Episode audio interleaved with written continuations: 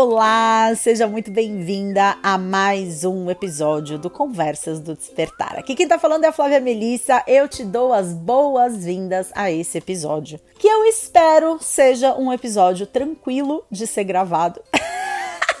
Eu confesso que eu tenho um pouco de medo de trazer essa pauta aqui pro Conversas do Despertar, porque, gente, essa semana muito louca, essa polarização, essa galera brigando, essa galera um falando, nossa, um clima horrível nas redes sociais. E aí, assim, né, nessa última semana aconteceu uma coisa muito importante, assim, para mim. E vejam, né, por mais que o título desse podcast seja Posicionamento Político e Autoconhecimento, eu não vou falar sobre sobre política, tá bom? Não vou entrar na discussão de proposta política, de ideologia política, quem é que tá certo, quem é que tá errado, se as ideias são coerentes ou não, porque sinceramente esse tipo de discussão em rede social eu estou fora. É a minha Zona de segurança contra ansiedade é não ter esse tipo de conversa em rede social, em comentário de podcast, em comentário de Instagram. Gente, eu não nasci com esse chip de brigar pela internet. Isso me gera uma ansiedade maluca.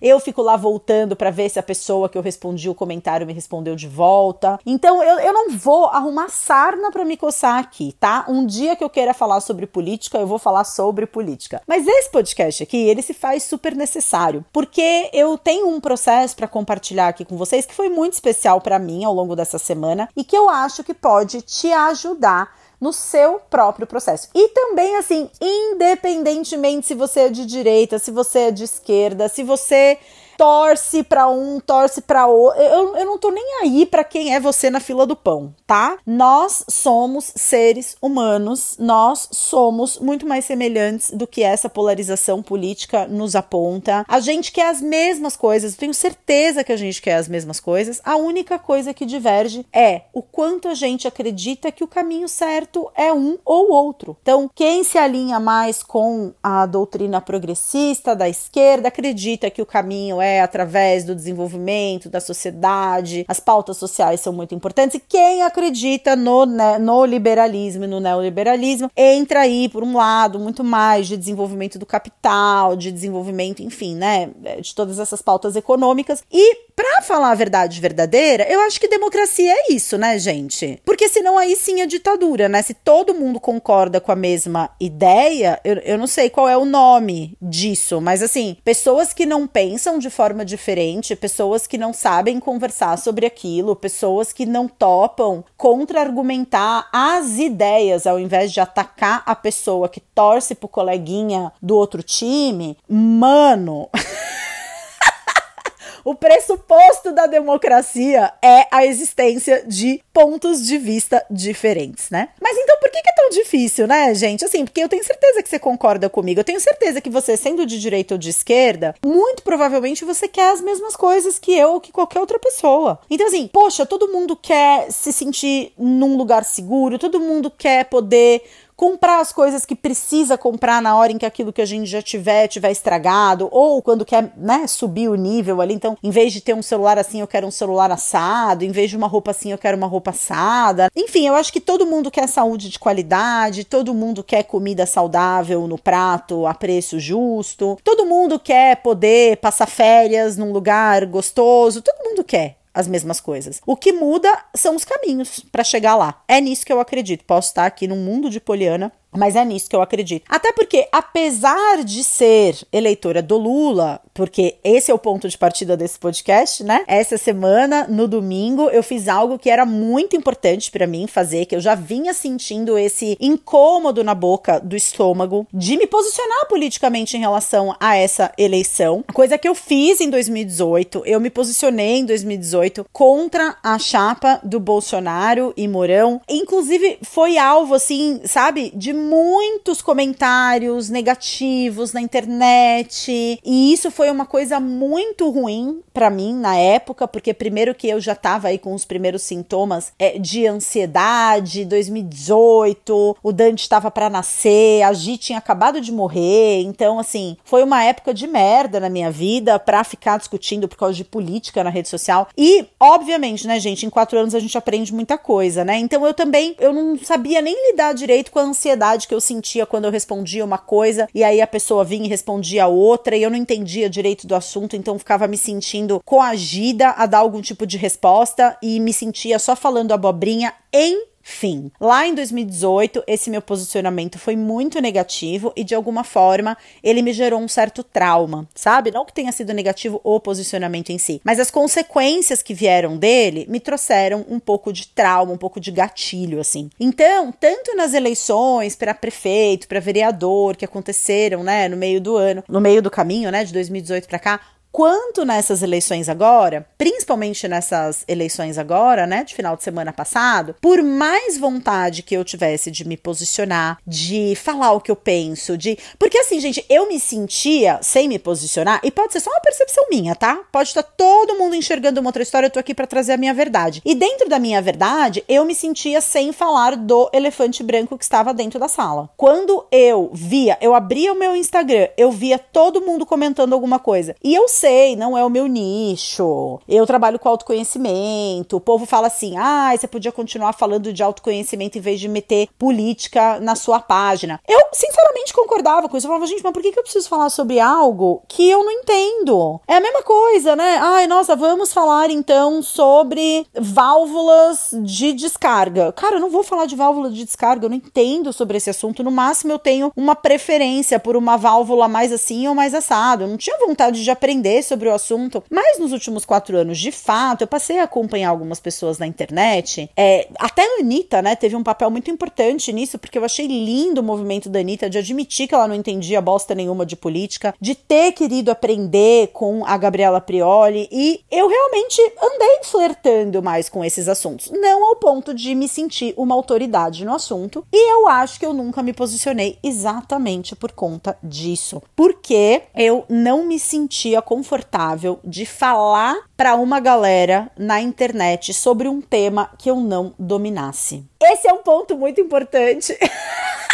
Gente, são muitos pontos muito importantes aqui que já estão me ocorrendo aqui na minha cabeça. Mas esse é um ponto muito importante porque ele diz muito da minha autoestima, né? Ele diz muito da minha autoimagem, eu acho que mais do que a minha autoestima. Então, para eu abrir a boca para falar alguma coisa, eu preciso ter certeza, eu preciso ser perfeito, eu preciso ter todos os argumentos para conversar como se eu precisasse ser uma obra-prima acabada. Então, assim, já aprendi tudo que eu tinha que aprender, os gatilhos não me afetam mais. Eu já cheguei aqui do outro lado de um portal que vocês, meros mortais, ainda não cruzaram. Então, se inscreva no meu evento gratuito, porque nesse evento gratuito você vai descobrir o grande segredo das pessoas que chegaram lá. Gente, ai, nossa, sério, se você não, não ouviu o podcast 58, 57, 58, sei lá qual, acho que é 57, 58. Não, foi o 58, o episódio babadeiro. Ouve esse episódio em que eu conto esse meu processo de saída das redes sociais enquanto infoprodutora e da minha transição de carreira, gente. Estou vivendo uma transição de carreira. Eu sempre falei, gente, acho muito chique falar transição de carreira. Eu acho que eu estou vivendo um processo de transição de carreira, porque eu não quero mais lançar curso, pelo menos por enquanto, não quero mais lançar programa, não quero mais fazer nada disso. Eu quero atender os meus pacientes, parar de trabalhar 4, 5 horas da tarde e curtir a minha vida. Então, rede social, enquanto instrumento de trabalho para vender vender curso, eu não quero mais essa vida. E eu acho que um dos motivos pelos quais eu não quero mais essa vida é porque essa vida me roubava a liberdade. Porque no momento em que eu me posicionei lá em 2018, diante de toda essa situação que estava acontecendo, eu grávida do Dante, o Dante quase nascendo, eu tinha acabado de perder a minha melhor amiga por um câncer super invasivo, super agressivo, que em 10 meses levou a Gisele embora. Eu tava à beira de um lançamento do Portal Despertar, quando aconteceu isso em 2018. E eu estava profundamente amedrontada. Meu Deus do céu, quanto seguidor que eu perdi. Será que isso vai representar o sucesso ou o fracasso da minha próxima ação de vendas? Então eu acho assim, quando o seu ganha-pão depende de uma postura mais isenta, mais imparcial das coisas, é muito difícil, né? De você se posicionar politicamente ou de você se posicionar em relação a qualquer coisa, né? Porque existe um senso real ali de ameaça. A gente não tá falando só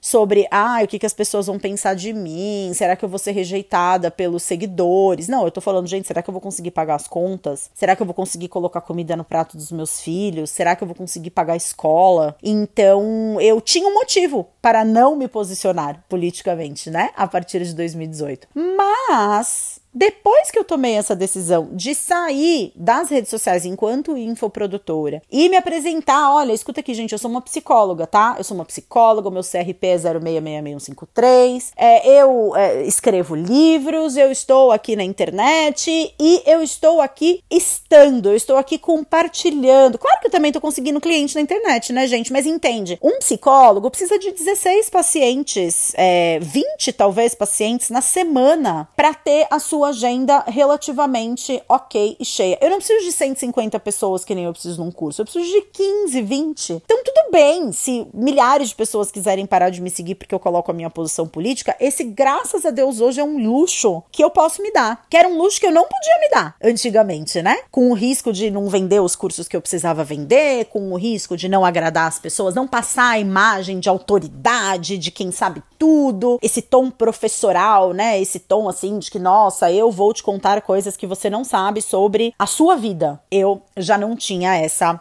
intenção ou essa motivação. E aí, no domingo, eu já tava com essa sensação, meu Deus do céu, eu já quase postei várias vezes um post apoiando Lula. Eu já quase, enfim, algumas pessoas já tinham me questionado, porque algumas pessoas são muito observadoras, né? Então elas estavam lá fuxicando algumas contas de Instagram, alguns perfis de Instagram, e eventualmente viam uma curtida minha ou um comentário meu e me chamava no direct e falava assim: Meu, não acredito que você é lulista. Eu falava, gente, eu não sou lulista. Eu não tenho político de estimação. Eu nunca tive isso. Eu não sou sou, nossa, petista. Eu, eu, eu não sou nadaísta, gente. Eu sou assim. Eu acho que entre liberalismo e progressismo, eu tenho mais uma vertente progressista. Eu sou profissional da saúde, trabalhei em hospital público, sou muito tocada pelas pautas sociais. O feminismo é uma coisa muito importante para mim, o veganismo também. Então, assim, para mim, não tem muito como uma pessoa ser é, feminista, vegana e de direita, né? Não entra muito na minha cabeça a coerência. Mas eu não quero trazer essa pauta aqui, porque senão vocês vão lotar lotar minha caixa de e-mails falando: ai, mas e a Venezuela? Ai, mas e a coerência disso? E um regime que matou tantas pessoas ao redor do mundo? E não é isso que está em pauta nessas eleições em específico. No meu ponto de vista, o que está em pauta nessas eleições em específico é a rejeição dos valores representados pelo atual presidente. São esses valores que eu rejeito não são nem as propostas de governo. Sabe? É assim, é para mim o que eu rejeito no Bolsonaro é a fala misógina, é o preconceito, é a visão discriminatória, é falar que a filha nasceu porque ele deu uma fraquejada. Sabe? É ofender jornalista mulher, é ser sem educação, sem compostura. São essas as coisas, né? Então, o meu movimento é porque assim, é muito difícil para mim pensar em escolher para estar à frente de uma nação uma pessoa que pensa pensa dessa forma e que tem esses valores. Então,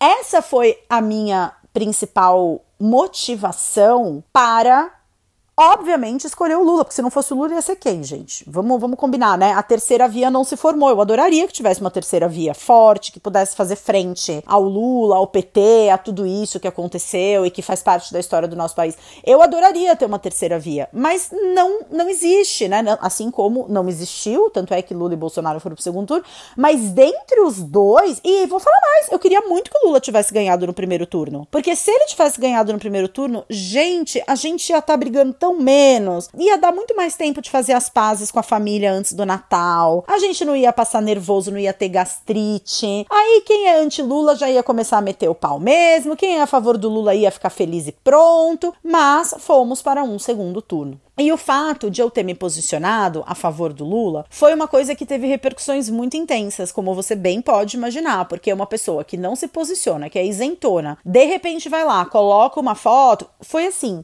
chuva quase mil comentários na foto. Mais de 8 mil curtidas, mais de mil comentários, um monte de gente é, falando: ai, nossa, você nunca me decepciona, que incrível, que maravilhosa. Um monte de gente deixando de seguir, é, qual é a coerência, e bibibi bobobó, e a Venezuela, e o triplex, e o sítio de Atibaia, né? Enfim. E eu, sinceramente, né, dentro do meu coração, eu já estava preparada para isso. Porque, gente, vocês precisam entender uma coisa: eu sou uma caca velha nessa internet. Não é que eu estou na internet desde 2012, quando eu comecei a gravar vídeos pro YouTube. Eu estou na internet desde 2004, quando eu comecei o meu primeiro blog. Foi em 2004 eu comecei o meu primeiro blog e em 2005, 2006, 2007, eu tinha um blog chamado We Are All Made of Stars. We Are All Made of Stars.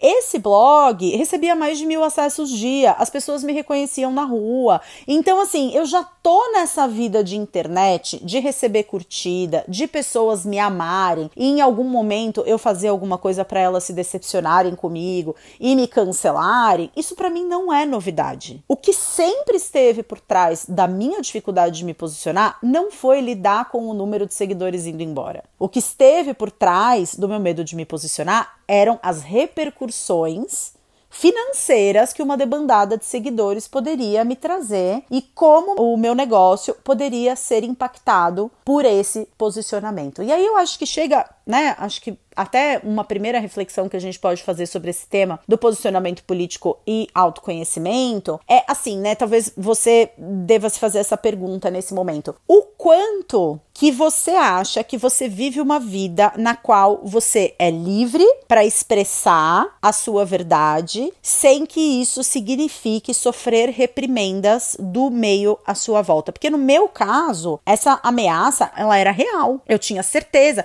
Quando eu me posicionei lá em 2018, eu tive assim um cancelamento em massa do Portal Despertar. Um monte de gente saiu do Portal Despertar. E na época o Portal Despertar era a minha única fonte de renda. O Liberte foi chegar muito tempo depois. Então, esse receio de falar o que eu penso e sofrer uma reprimenda, sofrer uma punição, entre aspas, ele foi muito real. Então a primeira pergunta que eu quero te fazer é essa: você acha que você vive uma vida na qual você cabe? Eu sei que eu tô sendo um pouco parcial demais, né, nessa minha colocação, porque afinal de contas eu estou aqui falando como uma pessoa que fez essa reflexão e que descobriu que não estava cabendo na própria vida e que já agiu para mudar de vida e que estou aqui hoje plena, atendendo meus pacientes, fazendo meu servicinho, ó, chuchu beleza, amando as pessoas que eu estou conhecendo, me sentindo assim, eu acordo agradecendo, vou dormir agradecendo, tô leve, tô plena, tô feliz, tô inteira naquilo que eu tô fazendo. Então, para mim, quando eu vi que em 24 horas 4 mil seguidores deixaram de me seguir, eu não liguei. E eu não liguei, não é porque eu tenho uma autoestima nas alturas, não é porque eu me acho acima do bem e do mal, não é porque eu não tenho uma ferida de rejeição, porque eu tenho igualzinho você, igualzinho todo mundo. Mas eu não liguei primeiro porque eu já esperava por isso, né? Já fazia tanto tempo que eu não me posicionava abertamente sobre algo tão polêmico, que eu acho que assim, né? E existirão mais debandadas ao longo dos próximos tempos, eu tenho certeza disso, né? Porque, cara, hoje eu me sinto muito mais livre para ser quem eu sou. Hoje eu me sinto muito mais tenho muito mais espaço para expressar uma opinião sobre política, para expressar uma opinião sobre alguma situação polêmica que esteja acontecendo naquele momento, quando não lhe é dada a chance, a oportunidade, na verdade, quando você não tem a oportunidade, não é nem oportunidade a expressão, é assim, né? Quando você não tem a sobra, aquela gordura, sabe? De que assim, ah, tudo bem, se 10 mil pessoas pararem de me seguir, não vai fazer diferença nenhuma pro meu negócio. Esse era um. Literalmente, eu acho que a frase é: eu não poderia me dar ao luxo de perder 4 mil seguidores na minha realidade de trabalho antiga. Mas eu percebi que eu não estava cabendo na minha vida e eu tomei a decisão de me afastar de um modelo de vida no qual eu não pudesse me expressar. Mas, a despeito disso, eu fiquei muito surpresa por terem sido 4 mil pessoas, porque, de acordo com o meu raciocínio, e eu posso estar redondamente equivocada, inclusive eu acho que eu estou redondamente. Estou redondamente equivocada e trago essa constatação. Para mim, era tão óbvio para quem realmente acompanhava as minhas postagens, ou fizesse meus cursos, ou tivesse no portal Despertar, participasse das minhas aulas, assistisse meus vídeos e mesmo aqui as conversas do Despertar, para mim era muito óbvio que o meu posicionamento era um posicionamento de esquerda. Para mim era muito óbvio, assim, muito óbvio. Mas eu acho que não era tão óbvio assim, porque afinal de contas, 4 mil pessoas foram pegas desprevenidas para essa informação. E o que me choca é porque eu não tenho uma explicação de o que é que eu fazia ou eu deixava de fazer que passava essa imagem de uma pessoa que não se alinhasse com as pautas da esquerda. Eu não sei se você tá conseguindo me entender, porque eu acho que nem eu, na verdade, estou conseguindo me entender. Assim, será que o meu discurso a favor do feminismo, através, é, a favor do direito dos nossos corpos, da gente poder fazer com os nossos corpos o que a gente bem entende, a favor das pautas LGBTQIA, a favor de. Gente, meu filho estuda numa escola democrática. Eu não sei se você sabe o que é escola democrática, mas uma escola democrática é uma escola em que não existe a figura de um gestor. Todas as decisões são tomadas horizontalmente. E é uma escola que trabalha com pedagogia crítica de Paulo Freire. Então, assim, meu Deus, como assim as pessoas poderiam pensar? E aí eu cheguei a duas conclusões, que também podem estar erradas, né? Afinal de contas, ultimamente eu tô me surpreendendo. Mas assim, ou as pessoas elas realmente não se conectam com o meu conteúdo e estavam ali me seguindo, só fazendo volume mesmo, e não leem as minhas coisas e foram ler esse post, porque foi um post que muita gente começou a curtir muito rápido e ele apareceu na timeline ali de mais pessoas, e aí pessoas que não viam o meu conteúdo há sei lá quanto tempo se lembraram que me seguiam, ah, não vou seguir essa comunistinha de merda aqui também. Pode ter sido isso. Mas o meu entendimento é assim, ou a pessoa ela não entende o que eu estou trazendo, ou existe uma escuta muito seletiva, que a pessoa ela enxerga só aquilo que vai de encontro com ela, vai de encontro com aquilo que ela acredita e aquilo que tá geralmente em oposição, a pessoa finge que não tá vendo, a pessoa finge que eu não disse aquilo que eu disse, não se envolve com aquilo ou então uma terceira opção. E é essa terceira opção que me trouxe mais reflexões. As pessoas que apoiam o atual presidente não são imbecis, elas não são fascistas, elas não são cretinas, elas são pessoas legais que gostam de outras coisas, além de seguir só página de direita, além de serem obcecadas por Olavo de Carvalho e a Terra plana, ou anti-vacina, ou negacionistas, ou qualquer coisa, né? Que infelizmente a gente já coloca, né? Do mesmo jeito que quando você pensa em PT, você pensa em esquerda, você pensa nas ditaduras, você pensa no dinheiro que o Brasil mandou para fortalecer isso em outros países, todas as centenas de milhares de pessoas que morrem, e a corrupção, e o triplex, e o sítio de Atibaia, e etc e tal quando você pensa em Bolsonaro, você pensa nisso. Você pensa numa pessoa imitando a tosse de quem tá morrendo. Você pensa no atraso de compras de vacina que foi no começo da pandemia. Você pensa numa família de miliciano. Você pensa em 51 imóveis comprados com dinheiro vivo. Você pensa num modelo de família tradicional brasileira em que a própria família dele é uma família, né? Ele tá na terceira mulher, em que chama uma filha de fraquejada. Então, quando a gente pensa nesse positivo e nesse negativo de cada cada um dos lados, né? Então, da mesma forma que ser de esquerda ou tá votando no Lula nessas eleições, não faz de mim uma defensora do Lula, não faz de mim, ai, nossa, eu acho mesmo que a galera da Venezuela tem que se fuder, eu acho mesmo que o PT tem que passar o rodo, tem que roubar todo mundo,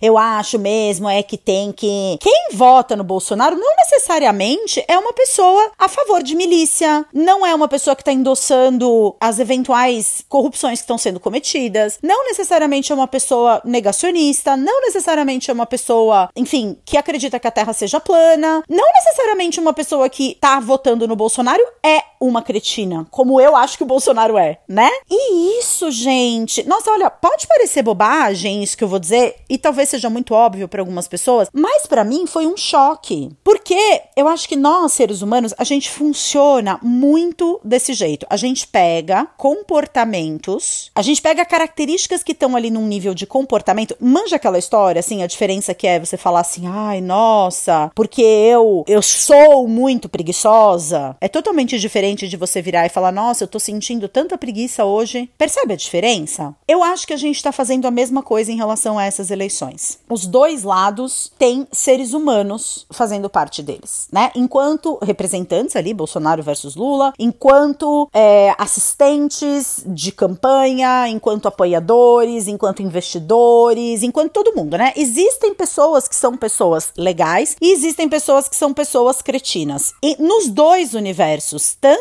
fazendo parte de um núcleo de direita quanto do núcleo da esquerda. A dualidade que existe no mundo, ela está presente em cada um de nós. Nós temos características positivas e negativas. Nós fazemos coisas boas e coisas das quais a gente não se orgulha. Em alguns momentos nós somos generosos, em outros momentos nós somos egoístas. Isso faz de nós seres humanos.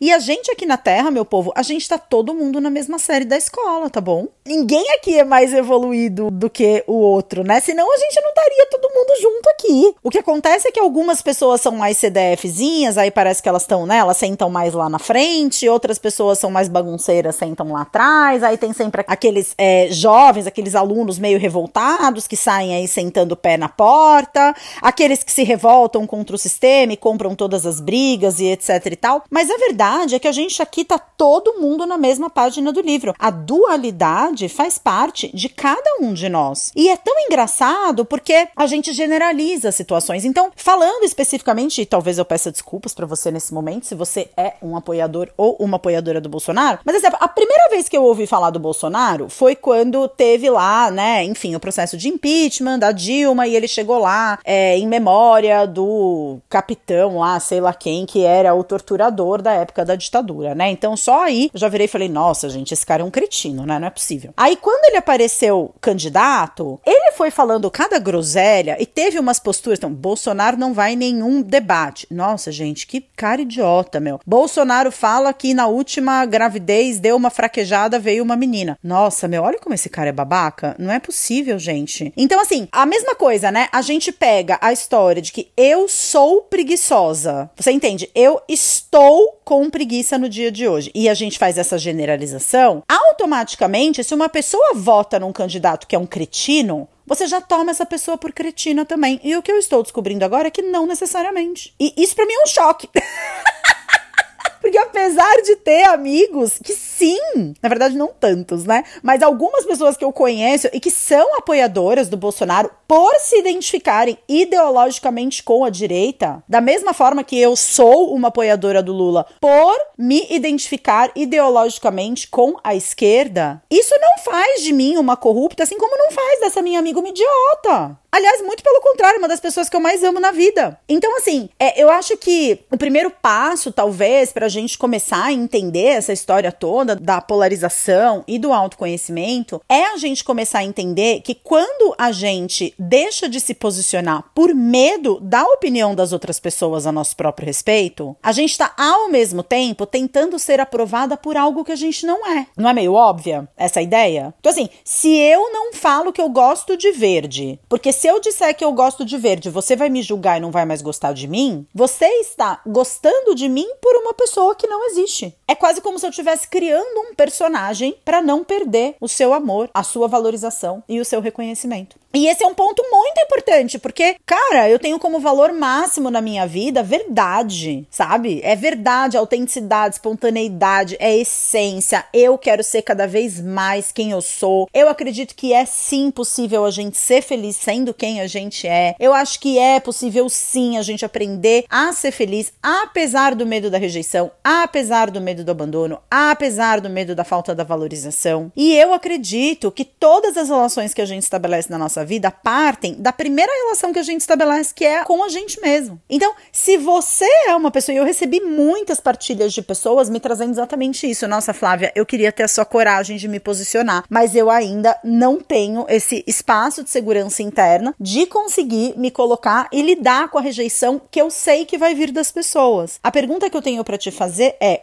qual parte sua você continua rejeitando? Porque tudo gira em torno disso. Se você se rejeita, a rejeição do outro vai pesar demais. E eu vinha me rejeitando. Eu vinha me sufocando. Eu vinha me calando. Eu vinha deixando de ser eu mesma. Eu só mostrava, gente, eu não sinto orgulho nenhum de dizer isso, tá? Mas também não sinto vergonha, não. Porque, enfim, eu consegui transcender essa situação. Mas eu tenho aqui a cara lavada de admitir aqui, né? É, nessa altura do campeonato dos meus 43 anos de vida e num episódio, agora não sei se é o 59 ou 60 aqui do Conversas do Despertar, que eu vim ao longo dos últimos anos silenciando muitas manifestações espontâneas minhas por medo de perder seguidor, por medo da opinião do outro, por medo de ser prejudicada financeiramente por conta disso. E talvez você viva a mesma coisa. E a minha pergunta, além da primeira pergunta que eu te fiz, né? Se você tem uma vida na qual você cabe e talvez o que você precisa fazer para mudar isso e começar a caber na sua vida, a segunda pergunta que eu tenho para te fazer é quais são as partes suas que você rejeita? Porque, vou te falar uma coisa, pode parecer assim muito óbvio, né? Ai, nossa, ou não, né? Também, sei lá, o que, que é óbvio, o que, que não é hoje em dia, né? Mas, assim, para mim, hoje em dia, é muito óbvio um psicólogo ser de esquerda, por exemplo. Principalmente se você teve uma formação mais humanitária, como eu tive. Então, assim, eu estagiei em presídio, eu estagiei em orfanato, eu estagiei em albergue da prefeitura, trabalhei dois anos em, hospital público. Então, assim, para mim, é muito natural uma pessoa com viés mais humanista ser de esquerda. Enfim, posso estar enganada, mas é assim que eu vejo as coisas, né? Mas eu não vim de uma família de esquerda. Inclusive, na minha criação, eu me lembro claramente na eleição de 1989, eu tinha 11 anos nesse ano, a gente fez carreata a favor do Collor contra o Lula, porque a minha mãe dizia que se o Lula ganhasse, a gente ia receber três famílias para morarem dentro do nosso apartamento, porque tinham quatro quartos, então quatro famílias, um quarto para cada família. Eu fui criada para odiar o movimento do sem terra, do sem teto, para achar que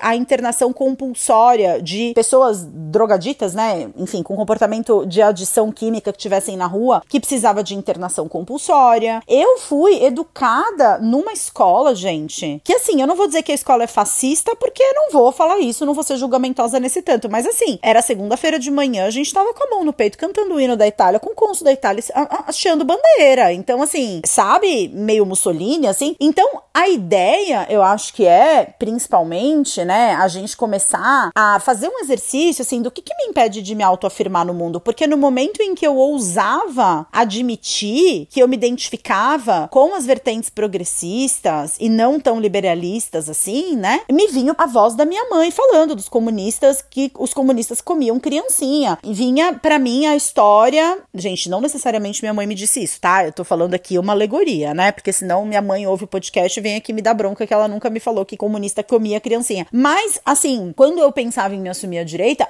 a esquerda, eu mesma vinha com esse pensamento de tipo assim, nossa, gente, mas na Guerra Fria, os comunistas eram inimigos dos Estados Unidos, Estados Unidos idealizado e etc e tal, né?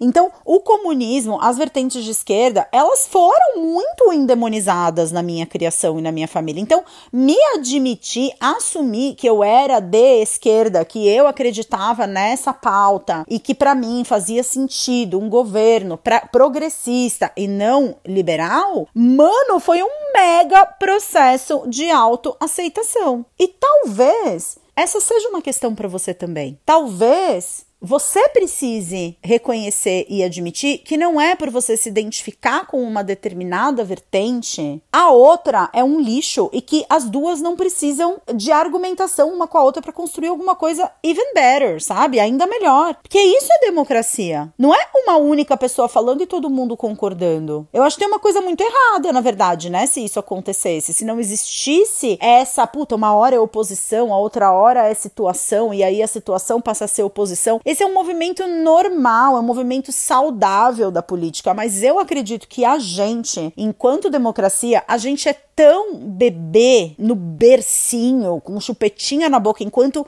maturidade política nesse país, a gente é tão ralé ainda, a gente é tão todo mundo pré-escola na matéria política que a gente sai fazendo isso, a gente sai pegando o todo pela parte. Então, se uma pessoa vota no candidato oposto àquilo que eu acredito, meu Deus do céu, eu não posso nem mais olhar para a cara dessa pessoa, porque de alguma forma, gente, a gente enxerga as nossas próprias características nas outras pessoas o tempo todo. E eu entendo que você talvez não esteja afim de refletir qual é o Lula que existe dentro de você ou qual é o Bolsonaro que existe dentro de você, mas isso não faz com que deixe de existir. E o caminho do autoconhecimento é um caminho de integração. Ele não é um caminho de exclusão exclusão. Não é um caminho de, ai, eu vou aqui então, é um caminho em que eu vou, sei lá, vou me agarrar ao céu e vou negar a terra. Eu vou me agarrar ao claro e vou negar o escuro. Eu vou me agarrar ao quente e negar o frio. Porque o que rege a nossa vida aqui na tridimensionalidade é a intertransformação de yin em yang, de direita e esquerda. É essa transição, é essa oposição, é esse revezamento. Isso é democracia. Qualquer outra coisa que você acha que é democracia, se não tiver esse discurso, esse diálogo plural, não é democracia. E, gente, eu não sou nenhuma estudiosa de política. Inclusive, acho até que eu tinha que ser mais. Inclusive, não é nem que eu tinha, eu quero ser mais. Mas é isso o que a ideia de democracia é isso para mim. Então,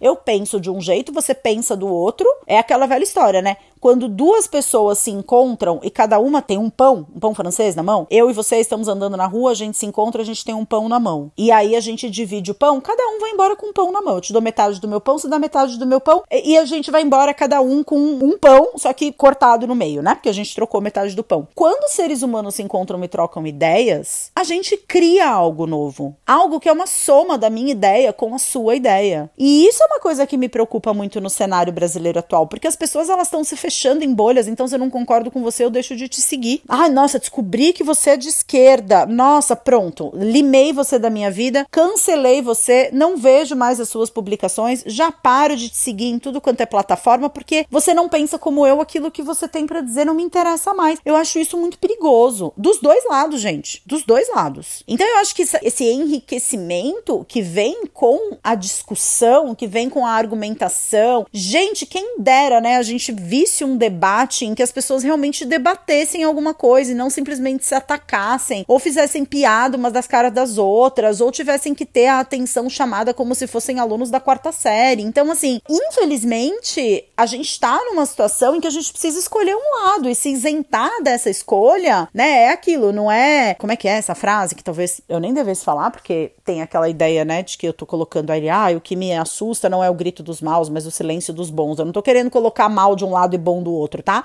Mas assim, eu acho que é um momento de se posicionar por aquilo que você acredita. E é isso o que eu estou fazendo nesse momento. Se você não está fazendo isso, acredite você no que você acreditar. Se você não está construindo pontes em vez de muros, se você não está construindo diálogos com as pessoas que fazem parte da sua vida, trocando, tentando entender o que se passa na cabeça delas, você está somando e contribuindo para que essa polarização destrutiva continue acontecendo acontecendo. Claro que a ideia aqui, né, é, não vou eu com o meu parco conhecimento em política, trazer essa pauta aqui. Vou gravar um podcast sobre política, porque não é a minha área de conhecimento e eu não quero ficar falando sobre política. O que eu quero falar é sobre os efeitos que um posicionamento político ou ausência de um posicionamento político pode ter para nossa autoestima, para nossa autoimagem, que eu vou dizer uma coisa. Eu hoje sigo 4 mil seguidores a menos. Talvez depois de lançar esse podcast sejam mais seguidores a menos ainda. Mas eu sigo plena. Eu sigo inteira. Eu sigo feliz de ter falado a minha verdade. Eu sigo orgulhosa de quem eu sou. E eu desejo de verdade que todo mundo sinta por si mesmo o que eu senti no momento em que eu me posicionei. Depois de tanto medo, depois de tanto achar que é, enfim, o mundo ia acabar se eu me posicionasse. Depois de tantas vezes ter me controlado para não sair um comentário que desse pinta daquilo que eu acreditava. Processo muito importante para mim na minha vida de autoafirmação, não no sentido de autoafirmação de um ego alguma coisa escrota e superficial nesse sentido, mas de autoafirmação de caramba, de autoaceitação, talvez, né? Seja uma melhor expressão. Sempre tive muito medo de falar de coisas polêmicas na internet, porque de alguma forma eu poderia ser prejudicada por isso, né? Inclusive, depois que eu me posicionei, a minha mãe ela me chamou ali no WhatsApp e ela disse exatamente a mesma coisa, né? Ai, cuidado, você vai se prejudicar. Mas a verdade é que, de verdade, eu não acho que, no meu caso, a minha preocupação individual, ela, talvez pela primeira vez na vida, ela seja menor do que a minha preocupação com o coletivo. Então, eu tô disposta a abrir mão daquilo que me beneficiaria ou prejudicaria individualmente pensando no coletivo. Por mais que eu já tenha, na verdade, né, enfim, saído dessa posição e, e hoje eu me sinto muito mais confortável para fazer isso. Mas eu desejo fortemente que você também se sinta confortável de falar a sua verdade. Não tô aqui dizendo que todo mundo tem que se posicionar politicamente, tá? Mas se você é uma pessoa que tem desejo de fazer isso e não faz, talvez seja a hora de você repensar o quanto você tá em dia com o seu processo de autoconhecimento. E é isso, meu povo de Deus. Esse podcast ficou mais comprido do que de costume e nem teve respiração no começo, hein? Que eu percebi que não tinha tido a respiração depois que eu já tinha engatado a quinta e saído andando. Então é isso. E hoje ficamos por aqui. Vamos dar uma respiração profunda agora, então? Já que a gente não deu no começo, vamos só?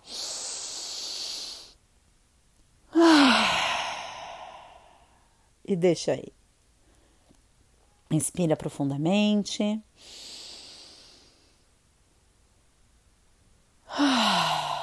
Entrega. Entrega.